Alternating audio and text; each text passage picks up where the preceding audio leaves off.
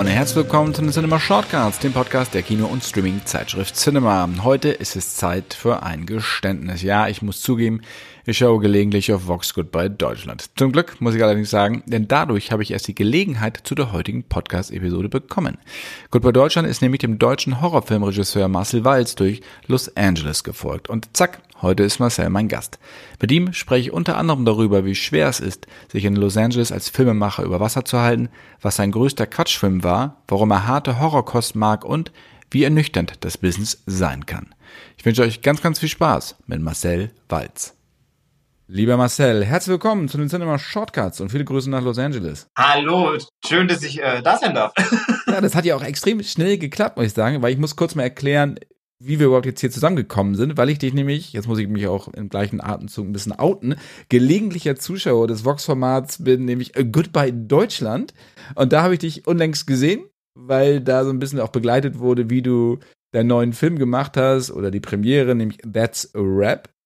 Und da habe ich dann unseren Korrespondenten, den Scott Orlin, angeschrieben, er möge doch bitte mal ganz schnell Kontakt zu dir aufnehmen. Und das hat rasend schnell geklappt. Du hast sofort zurückgeschrieben. Vielen Dank dafür. Das ist ja auch nicht selbstverständlich. Naja gut, aber die, die Cinema, wenn, wenn Cinema anschreibt, dann ist es eigentlich ja schon ein Begriff für alle Filmemacher. Und deswegen dachte ich mir, oh, da antworte ich mal lieber. das höre ich natürlich sehr, sehr gerne. Meine Kollegen und Kolleginnen genauso. Genau, wir wollen ein bisschen drüber sprechen, wie es dich nach LA, von Nürnberg nach LA verschlagen hat. Äh, über deine bisherigen Filme, weil du drehst Horrorfilme. Hard, Found Footage, Grusel, jetzt. Ist irgendwie alles ein bisschen dabei. Genau, und jetzt gerade That's a Rap, das ist eine Hommage an den Giallo. Genau. Die italienische Abart des Thrillers, wie man das ja so schön nennt. Ja. Mario Bava hat da ja mit angefangen, 64, ja. Blutige Seide. Und dann vor allem natürlich ähm, Argento genau. mit Filmen wie Geheimnis der schwarzen Handschuhe hat das ja natürlich dann auch salonfähig gemacht. Die Regeln, Genre-Regeln, maskierter Killer, psychosexuell motivierte Frauenmorde, überraschende Auflösung. Passt auch alles zu That's a Rap, würde ich mal sagen. Also woher stammt vielleicht deine Liebe erstmal zum Horrorfilm? Also, das ist immer, das ist, äh, das ist die, die, die, das ist die meistgestellteste Frage, die ich bekomme und ich freue mich eigentlich immer, wenn sie kommt. Weil okay, dann nächste Frage. Nein, Quatsch.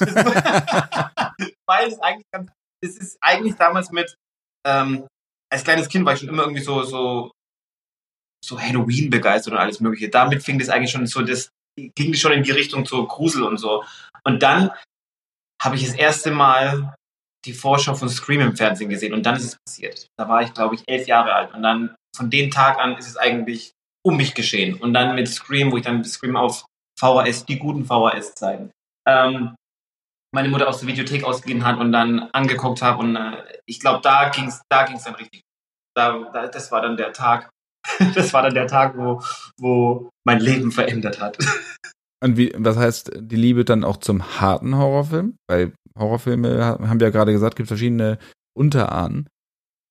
Das, so, das, ja, das hat sich dann eigentlich mehr so gesteigert. Ähm, ich würde doch nicht mal sagen, dass, dass mir dass ich jetzt persönlich äh, ähm, den absolut harten Horrorfilm sehen muss, aber ich habe natürlich dann, ich glaube, es ging dann so los mit, ähm, ja, äh, ich würde jetzt halt Freitag 13 oder solche Sachen jetzt mal gar nicht zum harten Horror zählen, weil das ist es eigentlich auch gar nicht. Aber das ist, das ist ja dann so der Slasher. Ähm, aber so dieses Härtere ging dann, glaube ich, los mit, ich will es gar nicht Hostel nennen, aber ähm, das war dann so die Zeit, wo dann eigentlich äh, meine, meine, meine, auch nicht meine Liebe, aber so, so, so ein bisschen so in diese Torture-Porn-Richtung gegangen ist, auch mit Hills of Ice und das ganze Zeug. Das hat dann zu meinem Geschmack und, und, und Martyrs, das hat dann zu meinem Geschmack ein bisschen in die Richtung getan, aber ich bleibe immer irgendwie verbunden zum Slasher. das, das, daran wird sich, glaube ich, nie was ändern. Wollen wir mal ein bisschen zurückgehen. Du bist jetzt 36? Genau. Oh Gott. Wie bist du in Hollywood gelandet? Wie ja, ähm, in Hollywood bin ich gelandet, als wir ausgewandert sind, äh, 2017. Äh, Gut, das ist jetzt eine, eine, sehr, sehr leichte Antwort auf meine Frage. Aber wie, wie, du sagst, okay, du hast ja früher auch äh, Horrorfilme dann in Deutschland gedreht, unter Mallorca genau. ja auch. Ähm, aber wie dann so also dazu kam, dass du sagst, okay, jetzt wandern wir aus, um dort Filme zu drehen. Ich, ich glaube, ich bin dann an einen Punkt angekommen, zum Beispiel, das war nach Bloodfeast, ähm, wo wir das Remake gedreht haben, das haben wir in, ja, in Deutschland und in Frankreich gedreht. Und ich glaube, ab da habe ich dann gemerkt, oh, das ist jetzt irgendwie eine Stelle, wo ich nicht mehr weiterkomme. Ähm, weil es einfach super schwierig war. Also zumindest für mich. Ich meine, es gibt natürlich äh, bestimmt auch andere äh, Leute, die andere Erfahrungen gemacht haben oder Filme machen. Aber für mich war äh, die Erfahrung, dass ich ähm, nach Bloodfeast irgendwie nicht stillgestanden bin, aber gemerkt habe, ich krieg kein, also das ist jetzt halt ein Budget und eine, eine Art von, äh, von, äh, von Level, ich, die kann, konnte ich irgendwie nicht mehr überschreiten und das hat mir, das hat mir persönlich total Angst gemacht. Aber ich dachte, nee, ich will jetzt auch nicht irgendwie enden, dass ich jetzt halt immer in diesem Budget, in diesem Rahmen äh, Filme mache. Und ich habe aber gemerkt, dass es auch viel an Deutschland hing ähm, oder mehr oder weniger an, an Produktionsstudios und alles Mögliche. Ich habe gemerkt, okay, gut, die, die wollen da nicht wirklich investieren oder es, es gibt jetzt halt kein, keine, ähm, kein, kein Sprungbrett zu ne, zum, zum nächsten Level. Und das, das, das hat mir tierisch Angst gemacht. Und dann, und natürlich als Filmemacher hat man immer mal das, das Gefühl und die Hoffnung, nach Hollywood zu gehen oder was auch immer. Ähm, ohne sich vielleicht wirklich äh, vor Augen zu führen, wie schwierig das dann hier trotzdem ist. Man denkt immer so, okay, gut, es wird natürlich vielleicht einfacher, Geld zu bekommen oder irgendwie äh, Produktionsmöglichkeiten zu bekommen mit ähm, äh, durch Amerika, durch Hollywood, durch, weil Horror hier eigentlich auch ganz anders angesehen wird als in Deutschland, also wirklich komplett anders. Also das hier hat einen hohen Stellenwert im Gegensatz zu Deutschland. Ähm, da wird es immer noch so stiefmütterlich behandelt bei, in, in, der, in der Heimat. Und das verstehe ich eigentlich überhaupt nicht. Das ist, ähm, ähm, das, das ist, geht mir einfach nicht in den Kopf. Aber hier durch, durch wenn du, wenn ein amerikanisches Studio oder amerikanische Produzenten mit involviert sind, die sehen das äh, direkt ganz anders an und da hast du auch, habe ich jetzt halt auch in der Zeit erlebt, wo ich hier angekommen bin, ähm, wird das auch ganz, wirst du auch anders behandelt. Also ich hatte da ein kleines Erlebnis, ähm, hier gibt es so eine deutsche Film-Community und die ähm, mit denen habe ich mich so in den ersten zwei Jahren ich, bin ich da ab und zu mal so hingegangen und äh, da habe ich dann auch den, ähm, den, den, den Veranstalter, der oder der, der Vorsitz oder wie man es nennt, äh, von, dieser, ähm, von dieser Gruppe getroffen auf einem Event. Und dann, äh, dann kam er zu mir so rüber und sagte so, ah, du bist doch der Marcel. Und dann, äh, ja, genau, ich habe schon viel von dir gehört, bla bla bla. Und dann hat er gesagt, du machst Horrorfilme. Und dann habe ich gesagt, ja. Und dann hat er gesagt, gesagt, mit sowas kann man doch gar kein Geld verdienen. Und dann habe ich, hab ich echt eigentlich loslachen müssen, also so losschmunzeln müssen. Ah, und habe gesagt so, oh, wirklich? Und dann habe ich so gesagt, ähm, hat gesagt, ja, also das ist, er, damit kann er nichts anfangen und er will, er, er sieht da auch gar keine Zukunft im Horror. Und witzigerweise hab, konnte ich dann direkt, habe ich dann mein Handy gezückt und dann die, äh, die den Box Office rausgeholt und habe so gesagt, und da waren drei Filme in den Top 5 waren Horrorfilme. So, das war zu Hereditary-Zeiten und alles Mögliche. So, dann ähm, habe ich gesagt, das sehe ich äh, ein bisschen anders. Aber habe gesagt, du auf so eine, auf so ein Dings brauchen wir jetzt gar nicht weiterreden, weil das, wenn du das nicht magst und ich bin eigentlich eine andere Meinung, da, da, da kannst du dann schon gar nicht, du kannst nicht gewinnen, wenn du, wenn du, wenn du jemanden vor dir hast, der sagt, ähm, das wahre Kino ist Kunstkino. Ähm, was natürlich stimmt, bis zu einem gewissen Grad, aber du musst immer einen, einen Weg finden, Kunst und Mainstream irgendwie zu verbinden. Und ähm, wenn du das schaffst, dann, dann, dann hast kannst du mit allen Erfolg haben auch mit Horror. Ja, wobei Horror schon Kunst auch ist. Also wir, du gerade, weil wir gerade über Giallo da gesprochen haben, die Ästhetik ist, ist halt, das ist schon Kunst und auch gerade. Ne? Definitiv. Nur sehen das manche Leute halt überhaupt nicht. Ähm, mir wurde auch schon gesagt, oh Gott, äh, Horror ist wie Porno und alles Mögliche. Das, das wurde mir auf der Filmschule erklärt. Ähm, und äh, solche Sachen, das ist, aber sowas hört man dann leider, leider, leider, leider, leider wirklich überwiegend nur ähm, ja, von deutschen Studios oder von deutschen Investoren. Das ist, oder halt äh, Produzenten. Produzenten, Investoren will ich gar nicht sagen, äh, Produzenten. Und das ist halt schade. Es, äh, langsam geht es schon ein bisschen in eine andere Richtung, Gott sei Dank. Ähm, werden immer größere, auch Sendungen, Serien und alles Mögliche aus Deutschland kommt da immer mehr. Aber es ist eigentlich noch viel zu wenig, wenn du überlegst, ähm, was, was aus Amerika oder aus anderen Ländern ähm, den Input an Horror kommt eine ganz andere Tradition, auch in Frankreich zum Beispiel, in England ja sowieso. Absolut. Da anderer Stellenwert. Aber wie muss man sich das mal vorstellen? Bist du auf die, auf die Partys gegangen, wo auch natürlich viele Deutsche sind? Ganz kurz, ich war auch 2000, habe ich in L.A. gelebt. Da war ich nämlich auch auf diesen deutschen, ähm, auf diesen deutschen Partys auch immer. Das, ja. Äh, in der Villa Aurora in L.A. Ganz, ja, so, genau. Das war das, immer, da war das, da war das auch, wo ich dieses Gespräch hatte. ja, ja, so siehst du, guck mal.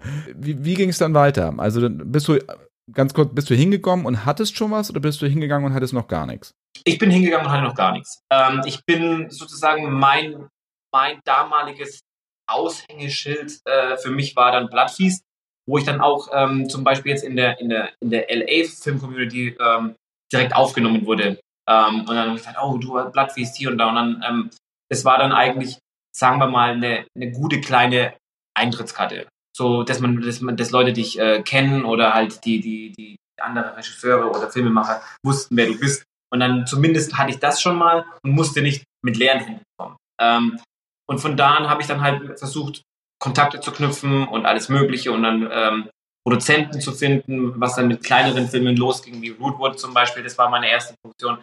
Und dann Blind, Pretty Boy und dann halt jetzt eben äh, That's a Rap. Das, äh, das waren dann so die, natürlich war dann auch noch Corona zwischendrin, was natürlich jetzt halt, äh, die ganze Sache zwei Jahre lang nicht einfacher gemacht hat, ähm, von den Jahren, wo wir jetzt hier sind. Aber ja, das ging ja nicht nur mir so, das ging ja der ganzen Welt so.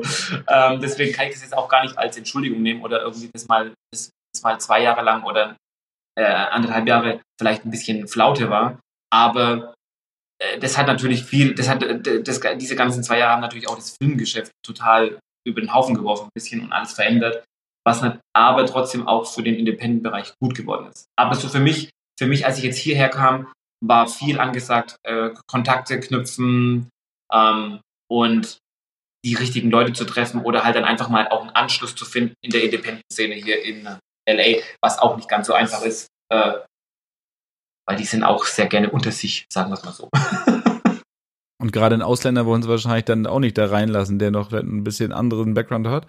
Das war sehr schwierig, ehrlich gesagt. Also man kannte mich, aber es war schwierig, ähm, unter anderen Regisseuren, sagen wir es mal so, Anschluss zu finden, was eigentlich auch nicht wirklich lange, lange Zeit geklappt hat, äh, muss ich auch ganz ehrlich sagen, was, was man sich dann immer ganz einfach vorstellt, ah ja, dann geht man halt einfach mal ins Ausland und findet dann schon seine Leute. Äh, ich habe ich hab meinen, meinen Circle gefunden, meinen Freundeskreis und alles mögliche, das meine ich jetzt gar nicht, aber so jetzt halt anerkannt zu werden oder aufgenommen zu werden unter anderen Regisseuren, die, das war sehr schwierig und hat bis jetzt auch nicht geklappt, muss man so, was heißt nicht geklappt, ähm, bis, sagen wir es mal, bis die Premiere von That's a Rap war.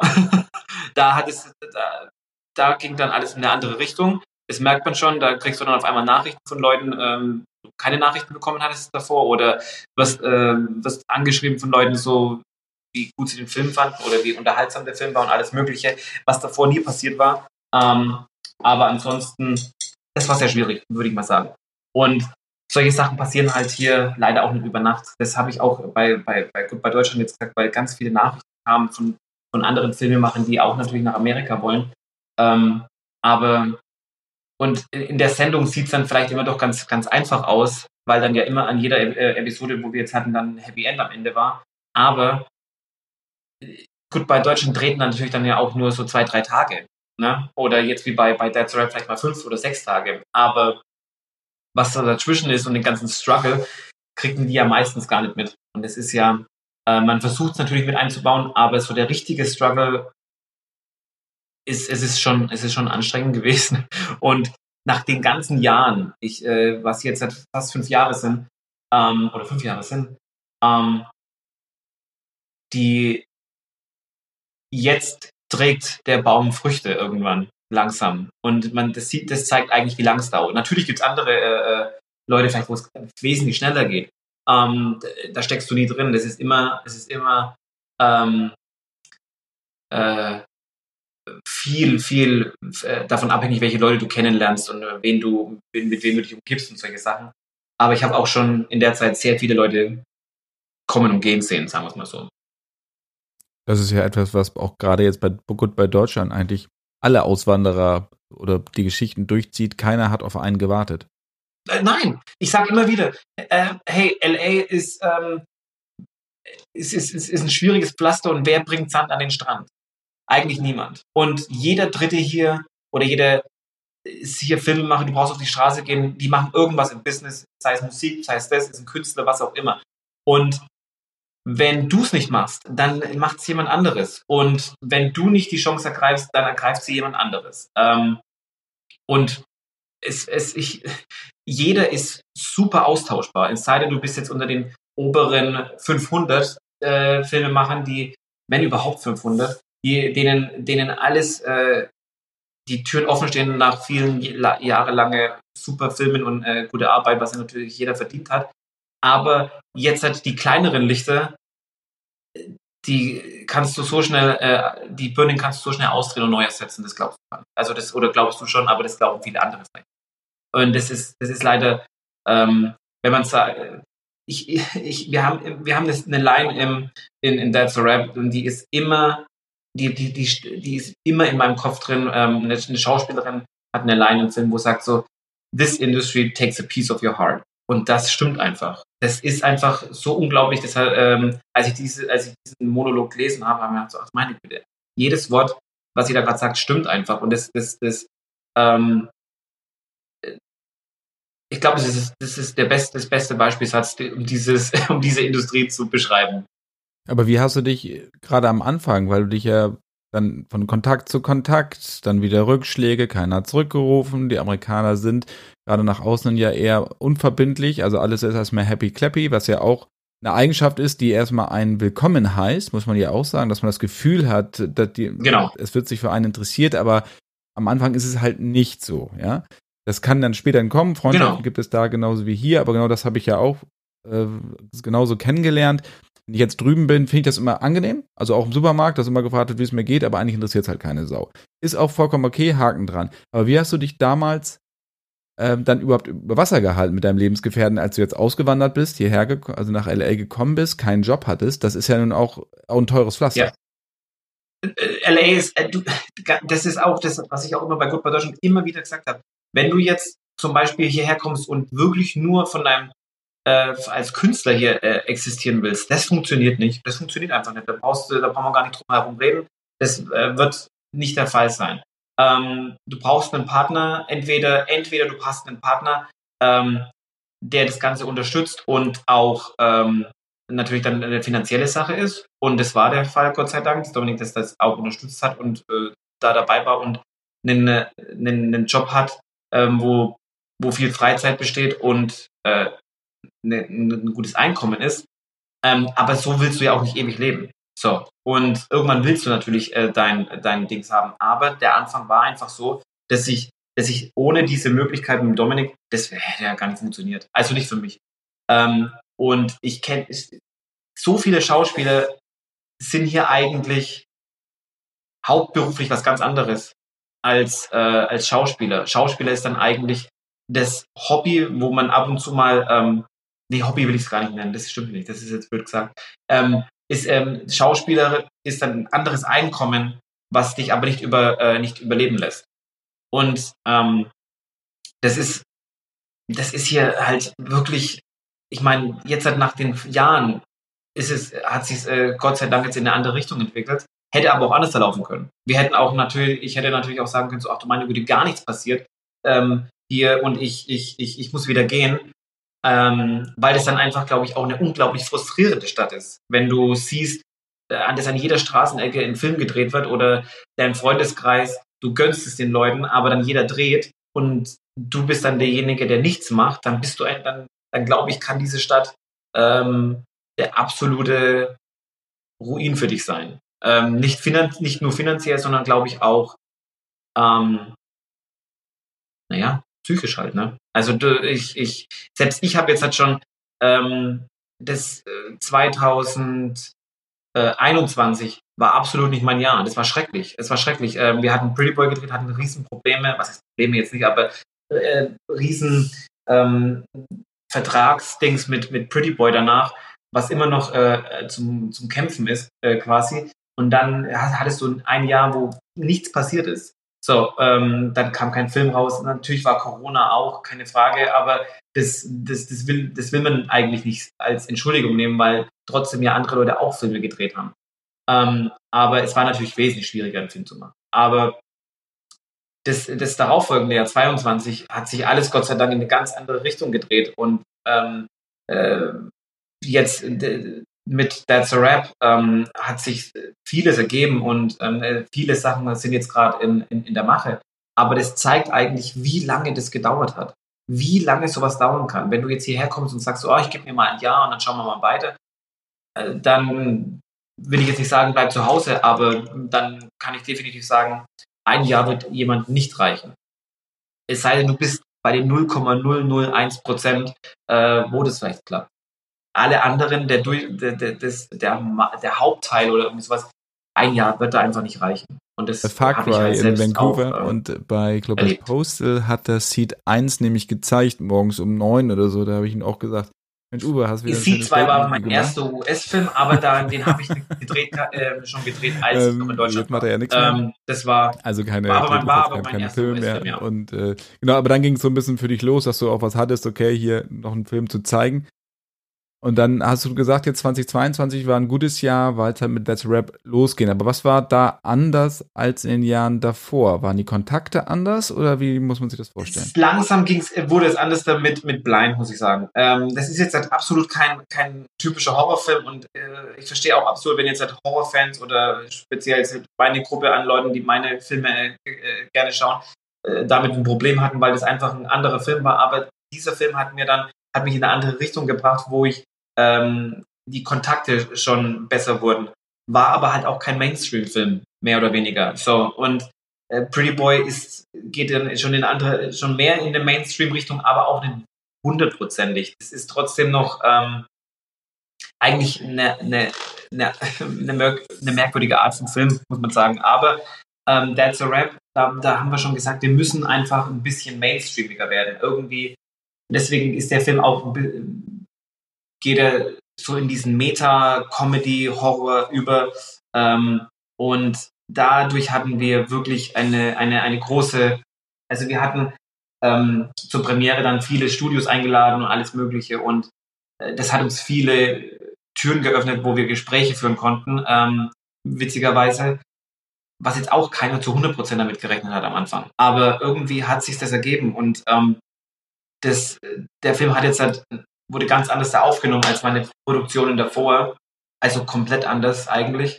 Ähm, und das ist schon mal gut, aber das zeigt, muss ich wieder zurückkommen auf, den, auf, den, äh, auf die Dings. Natürlich ähm, hat es vielleicht auch viel damit zu tun, ich meine, in C2, was hat, äh, der Film wurde für ein Apple und ein Ei produziert, solche Sachen.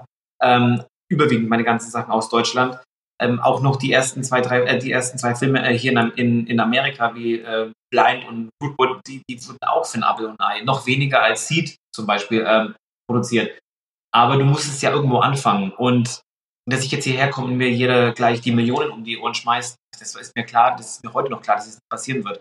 Ähm, aber du musst ja irgendwas, du musst ja auch irgendwas was machen, dass du sagst, okay, gut, damit kann ich, damit kann, damit kann ich ähm, mich nicht identifizieren, aber damit kann ich sagen, so, okay, gut, oder da, da, da kann ich dahinter stehen, hinter so, eine, hinter so einem Film wie Blind. Ähm, und jetzt so die letzten, im letzten Jahr wurden mir dann auch Filme angeboten, auch mit einem wenigeren Budget und dann, also mit einem, mit einem kleineren Budget, wo ich dann einfach äh, abgelehnt habe und habe gesagt, so, das kann ich jetzt nicht mehr machen, das will ich jetzt auch nicht mehr machen. Äh, irgendwann musst du dann selber zu dir sagen, glaube ich, so, okay, gut, in welche Richtung willst du gehen? Willst du jetzt ewig der sein, der äh, in diesem, in diesem, in dieser hunderte tausend Marke rum äh, äh, und Filme macht oder dann irgendwie doch mal den Sprung schafft? Und dann musst, es, dann musst du irgendwann mal auch dann sagen, wenn dir Filme angeboten werden, dann sagen so, nee, das äh, ist, glaube ich, jetzt nicht der Weg, den ich gehen möchte. Und dann, dann habe ich auch im, äh, im letzten Jahr zwei Filme abgesagt, die ich gemacht habe, die mir angeboten wurden ähm, in der Hoffnung, dass irgendwas kommt und danach kam halt That's a Rap und das hat dann äh, alles so in eine neue Richtung ein bisschen eingeschlagen, Gott sei Dank. Habt ihr den verkauft? Der Film wurde verkauft, ja, kann noch nicht sagen, wohin, aber ähm, wurde verkauft, wurde, ähm, ist großes Interesse jetzt auch aus, schon aus anderen Ländern da, wo wir jetzt halt erstmal noch nichts annehmen wollen, sondern erstmal abwarten wollen, wenn das hier announced wird, wo der Film rauskommt, ähm, weil das, glaube ich, dann bessere Angebote geben kann. Je nachdem, wie er aufgenommen wird, natürlich. Ja, genau, aber das ist ja das Gute, Gott sei Dank, dass viele jetzt, den, äh, jetzt will ich nicht sagen, die Katze im Sack kaufen, aber ähm, wenn jetzt zum Beispiel in Amerika ein Film über, keine Ahnung, über Universal rauskommt, dann wird der schon mal ganz anders in anderen Ländern aufgenommen und sagt, oh, das ist vielleicht schon mal was, was gar nicht so schlecht ist. Ähm, Was ist nicht der Fall ist. Wir kommen nicht über Universal raus. Auch nicht über Blumhaus. Schade. Aber äh, nein. Das ist, ähm, ich würde, ich sagen wir es jetzt mal so. Ähm, der Film Terrifier 2 kennen bestimmt einige, haben auch gesehen, kann man jetzt von dem Film halten, was man will. Aber diese Art Vermarktung und diese Art Film, ähm, weil es ja, es ist ja trotzdem ein Independent Low-Budget-Film, ähm, hat das Spiel völlig verändert. Das war ein absoluter Gamechanger. Und, ähm, an, und größere Studios sehen jetzt auch mit anderen Augen auf die kleineren Filme. Das ist definitiv der Fall. Und das hat, muss ich auch ganz ehrlich sagen, uns, glaube ich, viel weitergeholfen. Terrifier 2 hatten wir auch groß im Heft, haben wir nämlich auch mit dem Regisseur gesprochen, Making of ja. den Hype in Amerika. Wir selber fanden den jetzt auch so mittel, vor allen Dingen viel zu lang. Ähm, und irgendwann wiederholt sich natürlich auch, also gerade ja. was die Splatter-Geschichten und die Ekelsachen angeht. Ähm, insofern, da, da, kommt dann halt nichts mehr als das, was es ist, aber es ist ein guter, vor allen Dingen neuer Bösewicht, das ist schon mal gut, eine neue Horrorfigur. Genau. Ähm, da hast du ja auch mit ja. Mistress, im Hintergrund sehe ich das nämlich, äh, roter Ledermantel, weiße, lange Perücke, nur für alle natürlich, weil sie es nicht sehen können. Wie bist du daran gegangen, da eine neue Horrorfigur zu schaffen? Uns war klar, dass wir irgendwas brauchen. Ich meine, ähm, das, das ist, ist, mir schon immer bewusst, dass, dass, ähm, dass egal, wenn du jetzt einen Bösewicht im Film hast, der muss irgendwas haben, einen Wiedererkennungswert. Es gibt nichts Schlimmeres. Ich weiß nicht, ob du den Film gesehen hast, Sick, ähm, der jetzt gerade rauskam, ist jetzt hier auf Peacock, der neue, äh, wurde geschrieben unter anderem von Kevin Williamson. So. Da ist der Bösewicht, hat einen Hoodie auf und äh, eigentlich eine, eine, eine Covid-Maske und es sieht aus wie ein Ninja. Ähm, das sieht total, also wenn du einfach deinen Killer ähm, in, in, den, in den schwarzen Hoodie steckst, das, das funktioniert meines Erachtens einfach nicht. Du musst, egal wie es läuft, äh, immer da, das ist leider auch in den Independent Low-Budget Amateurfilmen ganz oft der Fall, dass sie eigentlich keinen ähm, den, den, den Killer, den Bösewicht nicht in den irgendwas, in den, in den Outfit stecken, was man sich erinnern kann oder was man sagt so, oh ja, das war doch der Film, irgendwie so. Das haben die damals in den 80ern auch nicht gemacht. Äh, Michael Myers, äh, Jason, jeder hatte irgendwie was, ein Outfit, wo du dich daran erinnern kannst. Und wenn dir doch schon sowas vorgegeben wird, dass du dann ähm, sagst, okay, gut, ich, ich habe jetzt einen Film, wie war das damals? Jeder hatte irgendwie ein Outfit an, was du dich, wo, du dich, wo der Zuschauer sich daran erinnern kann. Dann solltest du das auch schaffen oder zumindest dir so viel Zeit geben, äh, was zu erfinden, was zum Film passt und ähm, was, äh, was, wo man sich, wo auch Leute sich verkleiden können.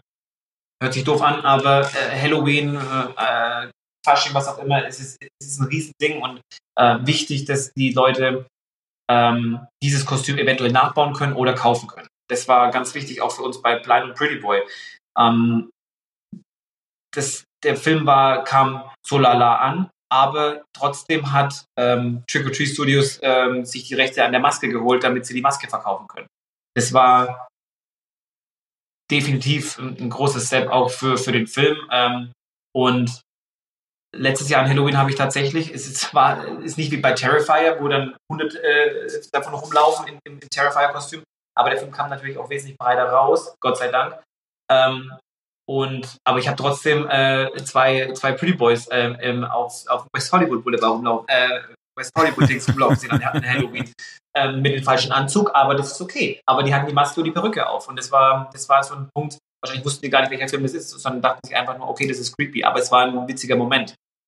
So, und das gleiche wollten wir jetzt auch mit Mistress machen. Ähm, konnte natürlich jetzt halt nicht das gleiche sein wie Pretty Boy, konnte jetzt halt nicht diese Art Maske oder irgendwie, äh, musste natürlich in eine andere Richtung gehen, musste natürlich dann auch zum Film passen. Und deswegen halt jetzt dieser rote Nackmantel, diese, äh, die schwarze Maske mit dem Lippenstift und äh, Handschuhe, schwarze Hose und lange Haare, ähm, muss natürlich dann auch zu diesem Giallo ein bisschen passen.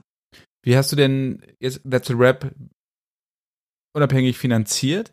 Das Budget war dann offenbar größer als die Hunderttausender, die du sonst gesagt hast, aber es natürlich, du bewegst dich ja immer in einem extrem eng gestreckten Rahmen. Was ist für dich als Horrorregisseur wichtiger? Die Darstellleistung, also gute Darsteller zu haben, oder die Effekte vernünftig zu machen? Ähm, das kommt auf den also immer natürlich solltest du, äh, deine Schauspieler sollten natürlich immer top sein. In, in, in den Rahmen, wo du dich bewegen kannst.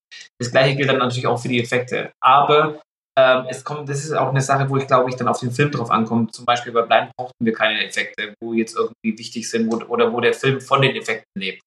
Terrifier 2 ist ein Film, der lebt von den Effekten. Da kannst du vielleicht dann drüber hinwegsehen, ob jetzt ein Schauspieler gut ist äh, oder sagst du, okay, der nervt mich oder die ist ja schrecklich als Schauspielerin.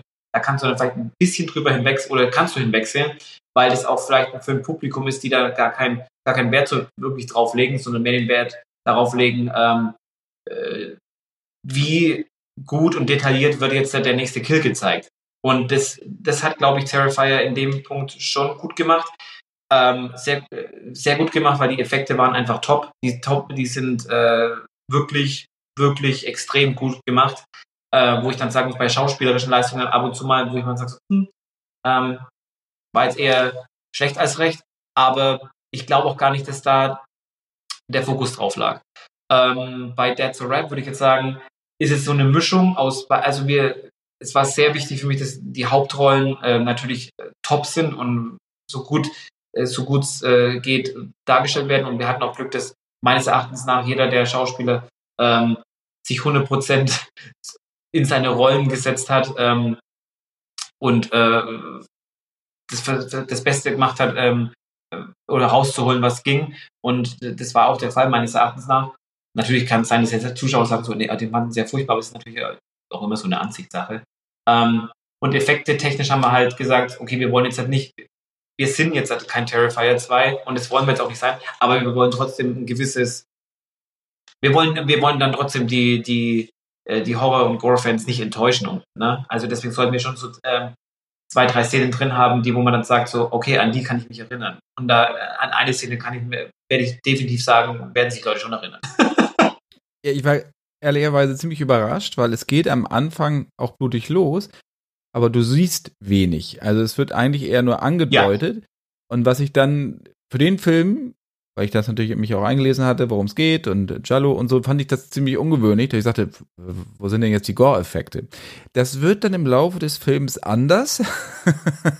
Ja. ähm, also da sind auch schon ein paar.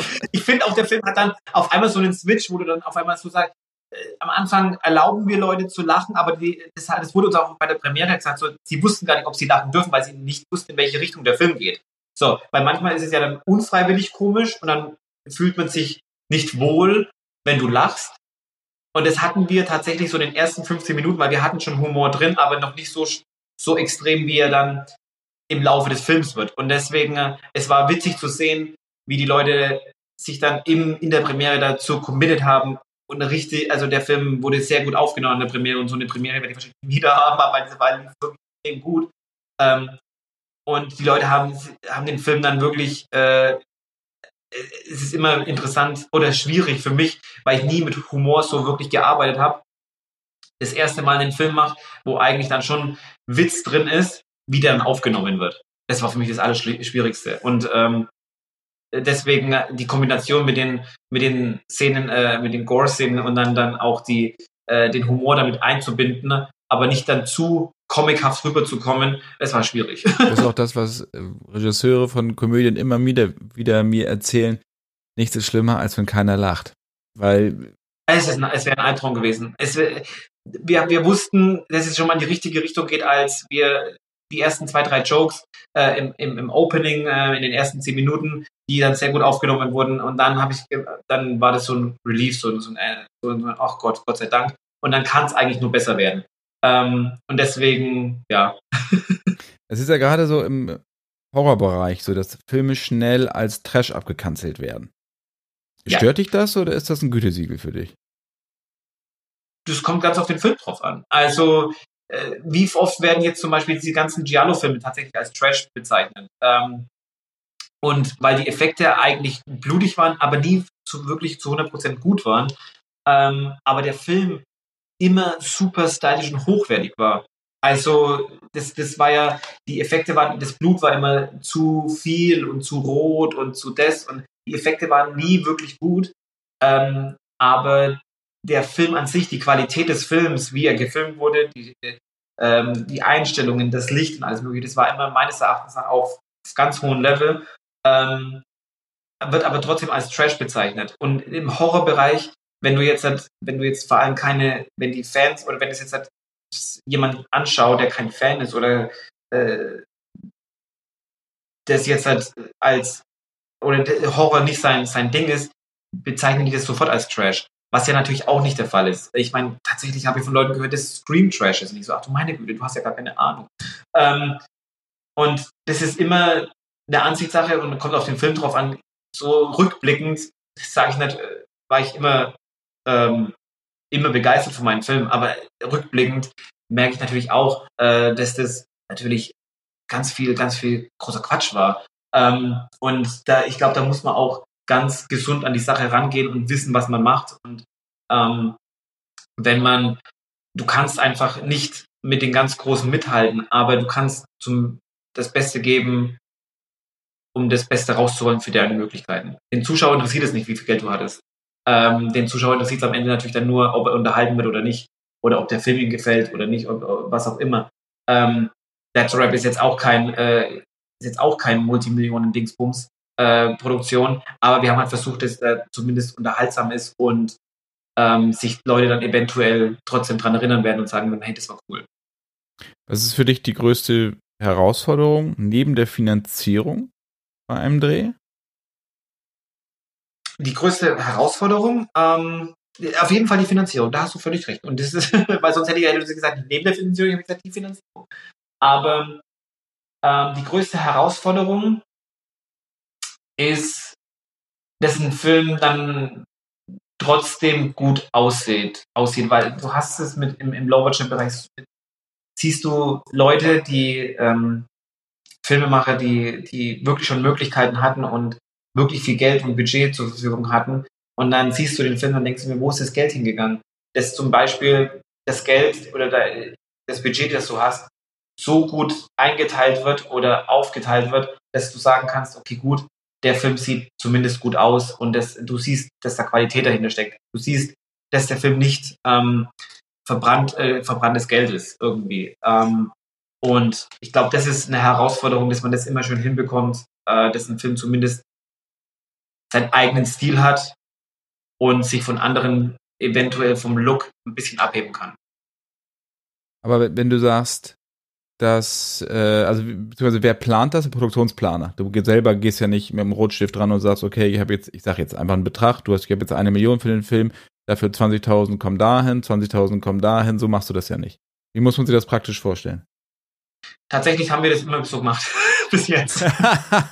also tatsächlich haben wir das eingeteilt und geguckt, wo kann man, was kann man machen, damit damit es gut aussieht. Wo, wo kann man hier machen, das machen, weil zum Beispiel Set-Design und Wardrobe, solche Sachen übernehme immer ich und das werde ich, glaube ich, auch immer machen. Ähm, ich werde immer, äh, weil, mir, weil mir das auch selber Spaß macht.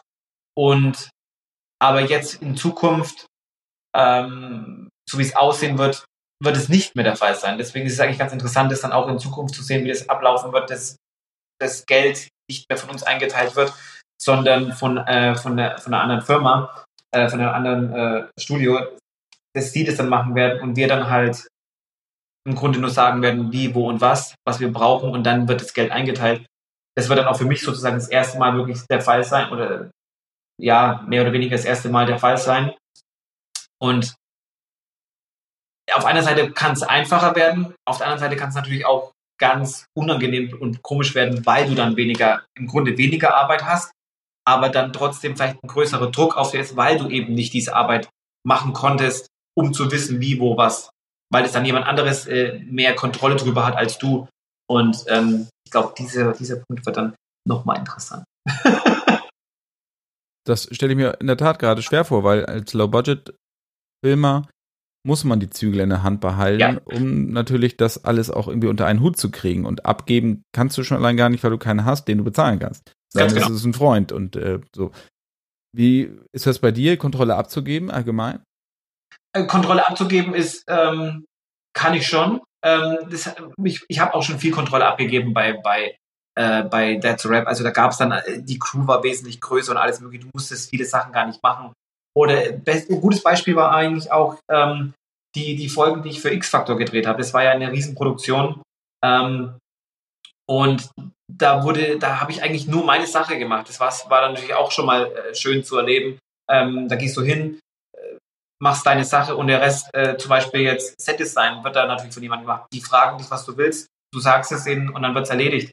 Und dann wurde es auch erledigt und wurde auch perfekt rüber äh, mitgebracht und aufgebaut und hingestellt und alles Mögliche und ausgesucht. Ähm, und auch Wardrobe war auch das Gleiche. Ähm, ich habe denen gesagt, was ich will und dann haben sie es auch gebracht und haben genau die gleichen, aber auch exakt die Sachen äh, ähm, den Schauspielern gegeben, was ich wollte. Ähm, aber das wird bestimmt nicht immer der Fall sein. Aber so, das war das erste Mal, wo ich so ein bisschen reinschnuppern konnte, wie das sich anfühlt.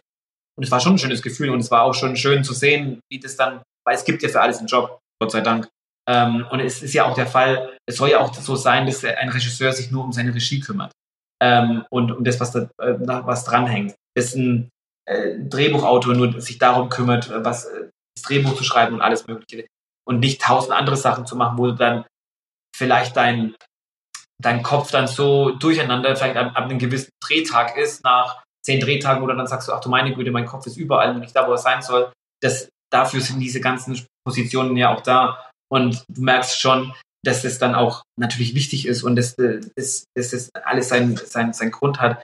Und diese Leute wissen ja, was sie tun, im Best, im Best Case. Wissen, was sie tun. Und ähm, dann musst du einfach denen vertrauen. Das ist einfach so. Und deswegen, ähm, ich, das kann ich auch und das, das, das freut mich auch und will ich ja auch, dass es, äh, dass es da mal endet, dass sie, ähm, und dass man nicht alle Sachen selber macht. Du hast vorhin gesagt, dass bei dein, deine vorherigen Filme nicht unbedingt Mainstream waren, sondern ein bisschen extravaganter, ein bisschen was auch immer. Äh, und du jetzt mit That's Rap Mainstreamiger bist. Was meinst du genau damit? Also was war in den anderen Filmen anders als jetzt? Ich glaube, es ist äh, ein bisschen auch so storytechnisch drin. Also ich, natürlich ähm, habe ich meinen Stil, glaube ich, äh, beibehalten ähm, und vielleicht sogar ein bisschen ausgeweitet. Aber ähm, ich, man muss da einfach ähm, in eine andere Richtung gehen. Ich, ich nehme jetzt mal Blind als Beispiel. Blind ist ein absolut alles andere als Mainstream. Es ist, äh, das weiß ich selber, dass es ein merkwürdiger Film stellenweise ist ähm, von der, der, der Art, wie er erzählt wird oder ähm, den Figuren oder was auch immer und dass man einfach ab einem gewissen Punkt vielleicht dann schon mainstreamiger werden muss in Hinsicht ein paar Sachen abzuhaken, die wichtig sind fürs Mainstream. Ähm, nicht super, super brutal zu sein, aber trotzdem brutal zu sein, damit, du beide Seiten hast. Ähm, weil das war halt zum Beispiel jetzt meine ganzen Uralt-Filme, wie zum Beispiel Lapidimo 1 und 2 und das ganze Gedöns damals, das ist natürlich alles andere als Mainstream und das, ähm, das ist halt auch viel zu brutal. Äh, Terrifier 2 ist auch kein Mainstream-Film, ist auch nur eine, äh, eine Nischenfilm, der sehr gut vermarkt, vermarktet wurde und damit auch sehr viel Geld gemacht hat und einen Bösewicht hat, der, äh, der, ähm, der jetzt beim Publikum sehr gut ankommt. Ähm, und ich glaube, das ist die Richtung, die man gehen muss. Man muss natürlich sich immer vor, Kopf, äh, vor Augen halten, was willst du sein? Also was will ich sein? Will ich jetzt derjenige sein, der, der die Leute zuschüttet mit Blut oder der, will ich der sein, der ähm, oder halt einfach in eine andere Richtung gehen möchte? Du musst immer wissen, was, was möchtest du dem, dem Zuschauer bieten ne? und welche, unter was möchtest du bekannt sein bei den Zuschauern. Die, die, die, die Leute von Terrifier, die sind jetzt halt definitiv die, die Leute, die die Leute, das Publikum mit Blut zuschüttet. Ähm, und wenn die jetzt mal einen anderen Film machen, wie zum Beispiel äh, einen Geisterfilm, da wo gar kein Blut drin ist, kann ich mir vorstellen, dass sie es schwierig haben werden, ähm, diese Leute wieder mit ins Boot zu holen. Aber ich glaube einfach, mit der It's a Rap sind wir in rein storytechnisch ein bisschen und auch mit der, mit dem, mit der Comedy und äh, den gewissen Amount an, äh, an Blut ähm, und Gewalt, ist das die Richtung Mainstream ähm, und ja, was ich jetzt gehen wollen würde und was auch so vielleicht das, mein Zukunftslied ist. Mal abgesehen vom nächsten Film, der wird ein bisschen brutaler. Was ist dein Stil? Ich würde sagen, definitiv mein Stil ist so, ähm, mein, also ich bin, glaube ich, jetzt ein Regisseur, der definitiv jemanden gebraucht hat oder braucht, der sich um Charakter ähm, kümmert, wie ein Drehbuchautor zum Beispiel. Weil, also ich habe definitiv festgestellt, meine ganzen alten Filme, die ich selber geschrieben habe, ich hätte nicht machen sollen. Also ich hätte nicht schreiben sollen. Ähm, definitiv nicht. Das, das habe ich zu spät festgestellt, aber ich habe es irgendwann festgestellt, Gott sei Dank. Deswegen habe ich jetzt halt auch meinen letzten Film jemanden, der, der die Drehbücher schreibt und ich vielleicht eine Idee habe, aber jemand anderes, der definitiv die Drehbücher schreiben muss, weil ich, glaube ich, ein Regisseur bin, der mehr visuell als, äh, ich glaube, das ist, das ist meine, mein, meine Stärke, würde ich jetzt sagen, ähm, dass ich bildtechnisch äh, erzählen kann und das ist vielleicht ähm, ähm, stylisch und bunt und solche Sachen. Das, ich glaube, das ist meine, meine, meine Schiene, die ich, die ich kann, die ich gehen, gehe. Ähm, und für alles andere für die anderen. du hast vorhin gesagt, äh, äh, ja, das ganze andere Gedöns, da war auch viel Quatsch dabei. Was war der größte Quatsch, den du gemacht hast? Der größte Quatsch, den ich je gemacht habe? Ähm, ich würde tatsächlich sagen, das ist, also das ist Quatsch. Man war ja damals schon stolz auf die Filme, das muss man jetzt halt auch dazu sagen. Ich war stolz auf sie zwei damals. Ähm, aber dann, wenn du größeren Abstand dazu siehst ähm, und dann vielleicht auch neue Projekte siehst, dann siehst du natürlich die ganzen Fehler und Mankos, was der Film hat. Ähm, und ich würde tatsächlich sagen, C2 war jetzt so mein, ähm, vielleicht war das auch mein größtes Problemkind, weil es eigentlich sehr viel Aufmerksamkeit bekommen hat durch Seed 1 und durch Uwe Boll und das Ganze, würde ich sagen, das, ähm, ich habe natürlich auch ganz kleine Filme gemacht, mit, wo ich angefangen habe, mit, mit, äh, mit einer Theatergruppe aus Pappenheim, aus meiner Heimat. Das würde ich jetzt aber gar nicht als, als mein größtes Problem ansehen, weil da war so viel Arbeit drin gesteckt, auch wenn man das gar nicht sieht oder glaubt. Ähm, die, die Leute haben so viel Zeit damals investiert und alles gegeben, waren ja auch keine professionellen Schauspieler. Aber das war auch ein Film, der für, für 1800 Euro oder äh, so gemacht wurde. Ähm, das würde ich jetzt gar nicht als, als mein größtes äh, Stiefkind ansehen. Ganz im Gegenteil. Ich glaube, das, das sehe ich sogar an als was ganz Wichtiges in meinem Leben. Ähm, definitiv die zwei. Muss ich gleich mal hier rumgucken, weil ich habe die meine Filme hier an der Wand hängen. Was würde ich noch sagen? Die zwei der war definitiv, glaube ich, mein, mein größtes Problemkind. Ja. Wie hast du in Internat mit ihm? Wie hast du in Deutschland angefangen? Also du war, warst du auf der Filmhochschule? Ich war auf der Filmhochschule. Ich war auf der Filmschule äh, auf Mallorca, ja. Okay, das ist mal ungewöhnlich. Das habe ich noch nie gehört.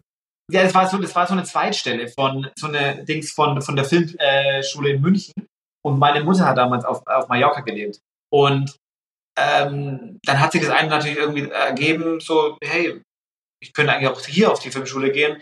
Ähm, und da muss ich halt leider sagen, leider, leider, leider, leider sagen, dass, dass ähm, wir wurde, ich wurde damals, jeder in der Klasse wurde damals gefragt, so was, was man machen möchte in, in, in seinem Leben und welche Richtung man gehen möchte im Film. Und dann habe ich eben ähm, Horror gesagt, dass das mein, mein Ding ist. Und da wurde man dann nicht so mit offenen Armen äh, empfangen, äh, was heißt mit offenen Armen empfangen, aber da wurdest du schon auch ähm, so drittklassig ein bisschen behandelt. Ganz komisch. Das war eine Tatsache und dann habe hab ich auch gemerkt, so über, den, über das Jahr über. Und dann haben wir gedacht, okay, gut, jetzt, jetzt bringt mir dann ja alles irgendwie hier nicht so wirklich was. Ähm, ich nehme jetzt mal, meine, mal die Basics mit und dann ist es halt Learning by Doing und selber machen. Was würdest du, du hast ja, ich habe vorhin angesprochen, That's Wrapped ein paar deftige Szenen dabei, die auch lustig sind, das ist schon, also bei der, bei aller Härte. Was würdest du in einem Film niemals machen? Ähm, was ich in meinem Film niemals machen würde. Also ich glaube, jetzt würde ich ähm, niemals irgendwelche Tabus über äh, viele Filmemacher wollen das ja, irgendwelche Tabus äh, überschreiten, wie bestes Beispiel ist jetzt halt äh, Serbian äh, Movie Film, da wurden definitiv äh, Grenzen überschritten. Ähm, da musst du immer, der, weil der Film an sich ja super produziert ist und sehr gut aussieht, aber trotzdem ähm, sind da halt dann Szenen drin, kennen wir alle. Ähm, würde ich, das würde ich jetzt vielleicht nicht machen. Also würde ich wahrscheinlich auf gar keinen Fall sogar machen, weil auch für solche Leute ist es dann ähm, ich habe ihn ja kennengelernt, den Regisseur, hier, hier in LA an, an Thanksgiving. Und er hat mir halt selber erzählt, dass solche Sachen ihn halt dann auch wirklich geschadet haben, in, auf längere Sicht gesehen, dass er keine Arbeit hier in LA bekommen hat, ähm, weil er dann halt der, als derjenige bekannt war, der solche Szenen in seinem Film hatte. Ähm, und ich glaube, dass früher war sowas immer cool, wenn man äh, irgendwie so schlimm wie möglich werden kann, aber dann, wenn du jetzt und jetzt bin ich, jetzt sage ich sowas, wenn du älter wirst ähm, und reifer wirst, äh, siehst du das, glaube ich, mit anderen Augen und weißt auch, warum das dann nicht immer so cool ist, eigentlich, wie du es früher gedacht hast. Ist. Ähm, mit Lametimore 1 und 2, da hat man natürlich dann versucht, immer irgendwelche, ja, so brutalen äh, Torture-Porn hier und tralali und tralala. Aber im Grunde ähm, hilft das einen ja auch nicht weiter. Also du, und es ist natürlich dann auch Nische, es ist halt unglaubliche Nische. Ähm, und von, von, von Nischenfilmen kannst du halt trotzdem nicht leben. Und das muss man sich halt dann auch immer vor Augen halten. Willst du, dass du das jetzt als, als Hobby weiterführst, dann kannst du einen Nischenfilm absolut machen, was du willst. Mach, was du willst. Ähm, geh, geh, geh aufs Ganze, geh, geh in die Vollen. Aber wenn du das trotzdem als, als, als Job siehst, vielleicht, dann, dann vielleicht nicht. Und das, dann, dann, würde ich solche Sachen, solche Filme wie Serbien-Film definitiv dazu zählen, ähm, Sachen nicht zu machen. Ähm, oder zu brutal, viel zu brutal zu werden. Ähm, wo ich sagen muss, äh, so eine Brutalität in, wie in Martyrs, das, damit habe ich kein Problem, weil da ja auch was dahinter steckt.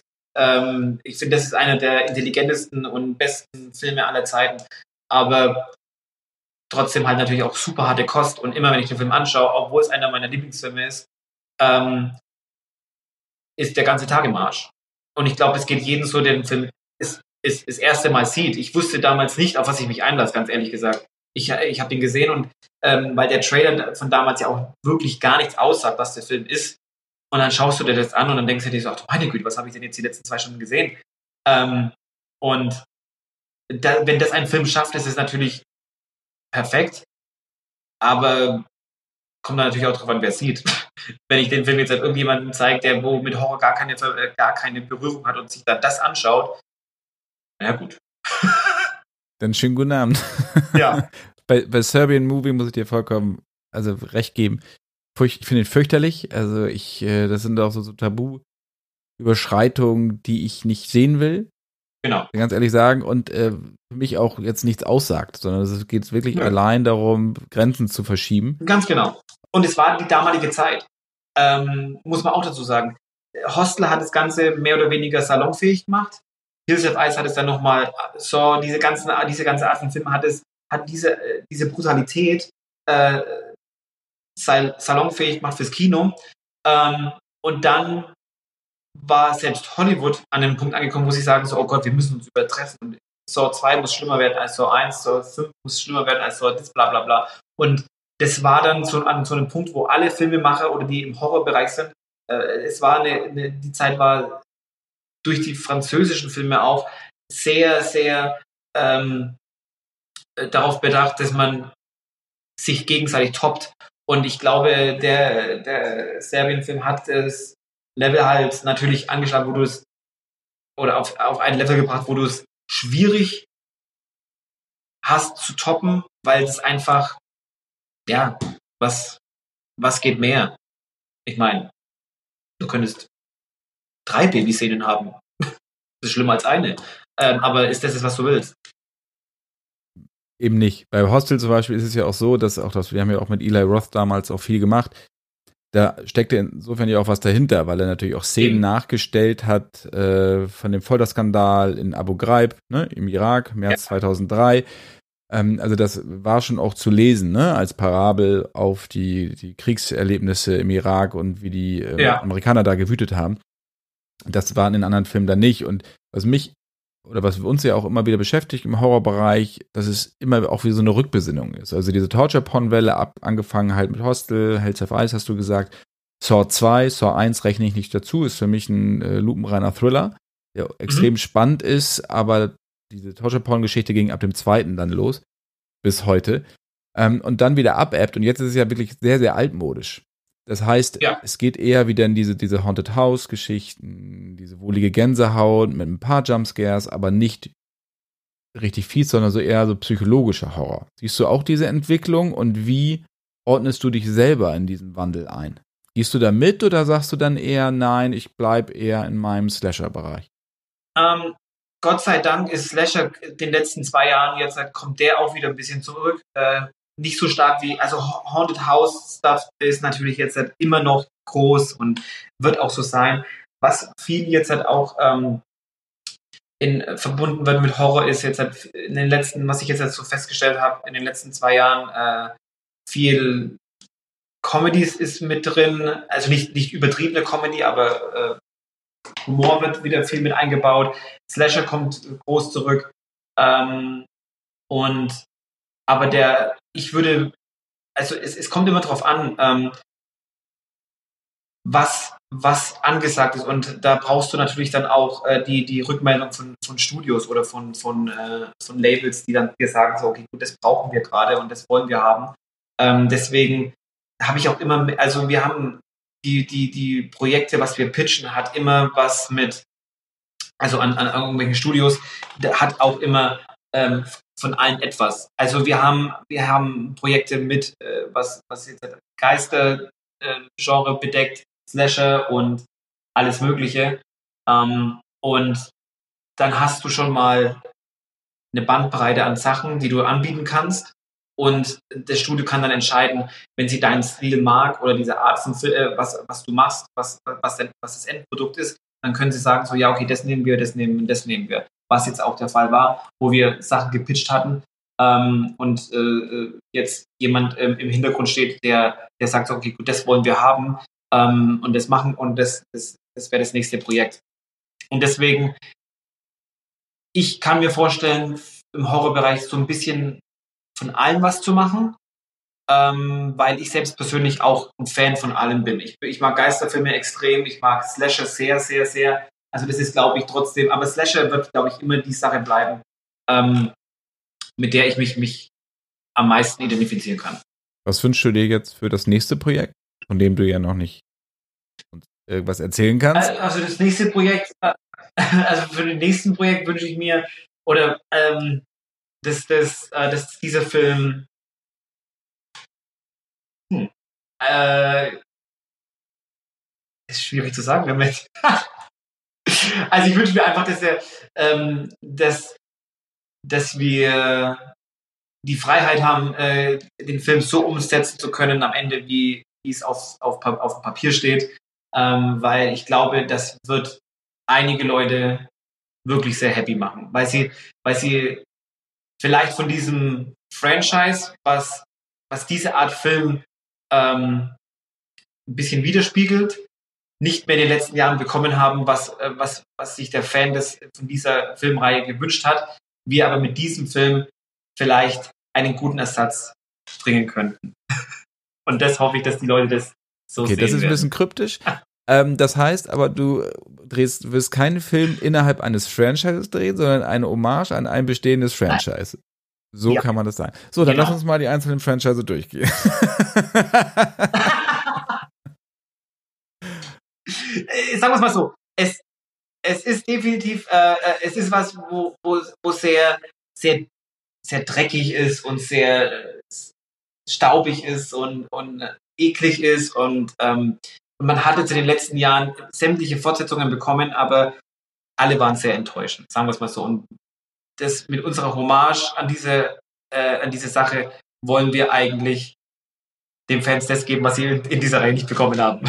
Okay, also ich glaube, ich muss mich damit zufrieden geben und ich will dich auch nicht weiter jetzt sticheln, aber es ist so, wenn du sagst, oder weiter schicken, aber. es, ist so, es ist so schwierig, was zu sagen, weil wir dürfen wirklich, also, weil dieser Film schon gepickt wurde und ähm, man darf wirklich gar nichts darüber sagen, da sind die ein bisschen streng gewesen. Das ist so eine andere Sache. Wenn es jetzt mein Film wäre, würde ich einfach sagen, so, tralali, tralala, das ist, was es ist. Aber das, äh, da wollen die äh, ein bisschen, glaube ich, soweit ich das mitbekommen habe, ein bisschen auf die Kacke. aber das heißt ja, dass du mit einem größeren Studio zusammen bist, weil wenn du Angst hast, dass er am Ende nicht so wird, wie du ihn dir vorstellst, reden ja noch andere Leute mit. Das ist ja gerne bei größeren Studios der Fall es ist, äh, es ist auf jeden Fall, es ist nicht, nicht das äh, so, nicht, nicht jetzt halt irgendwie im äh, Paramount oder, oder Dingsbereich, aber es ist was, was sich in den letzten Jahren gut gemausert hat und ähm, speziell im letzten Jahr. Und die, man will natürlich jetzt dann auch mit diesen Filmen dann nicht oder mit diesen Filmen, was du da machst für diese Leute, ähm, nicht ähm, enttäuschen, sondern du willst ja dann eine, eine, eine Zusammenarbeit haben, die dann vielleicht über mehrere Jahre geht, eventuell. Deswegen, das ist, ich glaube, der nächste Film ist schon sehr, sehr wichtig. Und ähm, ja, mal gucken. Hoffentlich, dass es, dass alles gut läuft. Ich weiß, ich weiß gar nicht mehr, welcher Regisseur das gesagt hat. Ich glaube, Ridley Scott hat es damals gesagt. Viele Regisseure glauben immer noch, dass das Geld, was sie bekommen, ihres ist und sie sich mit diesem Geld nämlich selbst verwirklichen wollen und nicht wissen, dass da Anzugträger mit Koffern stehen, die genau darauf gucken, ja. dass ihr Geld auch wieder zurückfließt. Und auch die ja. müsste man happy machen. Hat er nicht Unrecht. Ja. Nein, auf gar keinen Fall. Das ist das, das Cleverste, was jemals ein Filmemacher gesagt hat. Natürlich geht es immer um die Kunst und alles Mögliche, aber im Endeffekt, ähm, was, was, was ganz große Studios ja ganz oft machen, ist, die, sie heiren jemanden äh, wegen seinem Stil. Und dann werfen sie alles über den Haufen. Und der Stil ist dann nicht mehr da. Und ähm, das ist auch eine Tatsache. Aber ähm, ich glaube einfach, ähm, weil die Leute, die jetzt halt, äh, also die, die, diese Firma, die hat That's Rap gesehen und die wissen, ähm, äh, wie, was unsere Stärken sind und was wir machen können, auch mit, mit geringem Budget und dann wissen sie auch, was wir machen können, ist mit mehr Budget. Ähm, ich glaube, da lassen sie uns schon Freiheit, weil sobald du dann da vielleicht, speziell wenn du jetzt ähm, weißt, mit wenig Geld umzugehen, aber dann jemand hast, der dir reinredet, dass das dann viel kaputt machen kann. Oder dann, der dann sagt so, aber ich will, hätte noch gerne Explosionen und so weiter und so fort. Und dann musst du dann halt sagen so, ja, aber. Lieber doch keine Explosion haben, aber dafür, äh, dass alles gut aussieht, anstelle von einer Explosion mit tausend CGI-Sachen und äh, einer, einer schlechten äh, Action-Stunt-Choreo, die dann äh, beschissen aussieht und sich jeder darüber lustig macht. Lieber Marcel, vielen, vielen Dank. Sehr gerne. Ich bedanke mich. Hat mir sehr viel Spaß gemacht, auch gerade ähm, deine Ehrlichkeit. Wie schwer das auch ist, als, als Filmemacher überhaupt als Kunstschaffender in LA dann Fuß zu fassen. Und äh, was das für ein langer Weg und was für ein steiniger Weg das vor allen Dingen ist. Und dass man auch, glaube ich, eine gehörige Portion Realismus mitbringen muss. Sonst wird das gar nicht. Ich glaube, wenn du keinen Realismus mitbringst, dann, dann hast du es wirklich schwer. Du, vielen, vielen Dank. Ich hoffe, wir sehen uns bald mal. Sehr gerne. Persönlich. Absolut. Und äh, That's a Rap, ich weiß gar nicht, ob nach Deutschland hast du ihn noch nicht verkauft? ist, ist gerade auch äh, im, ähm, äh, in Verhandlungen, aber äh, wird, also sieht auf jeden Fall nach diesem Jahr aus. Siehst du, das ist doch super. Dann schaut euch den auf jeden Fall an. Jallo Hommage. Und äh, wie gesagt, dann viele Grüße nach LA und dann bis ganz bald. Ganz liebe Grüße nach Deutschland. Danke. Tschüss. Tschüss.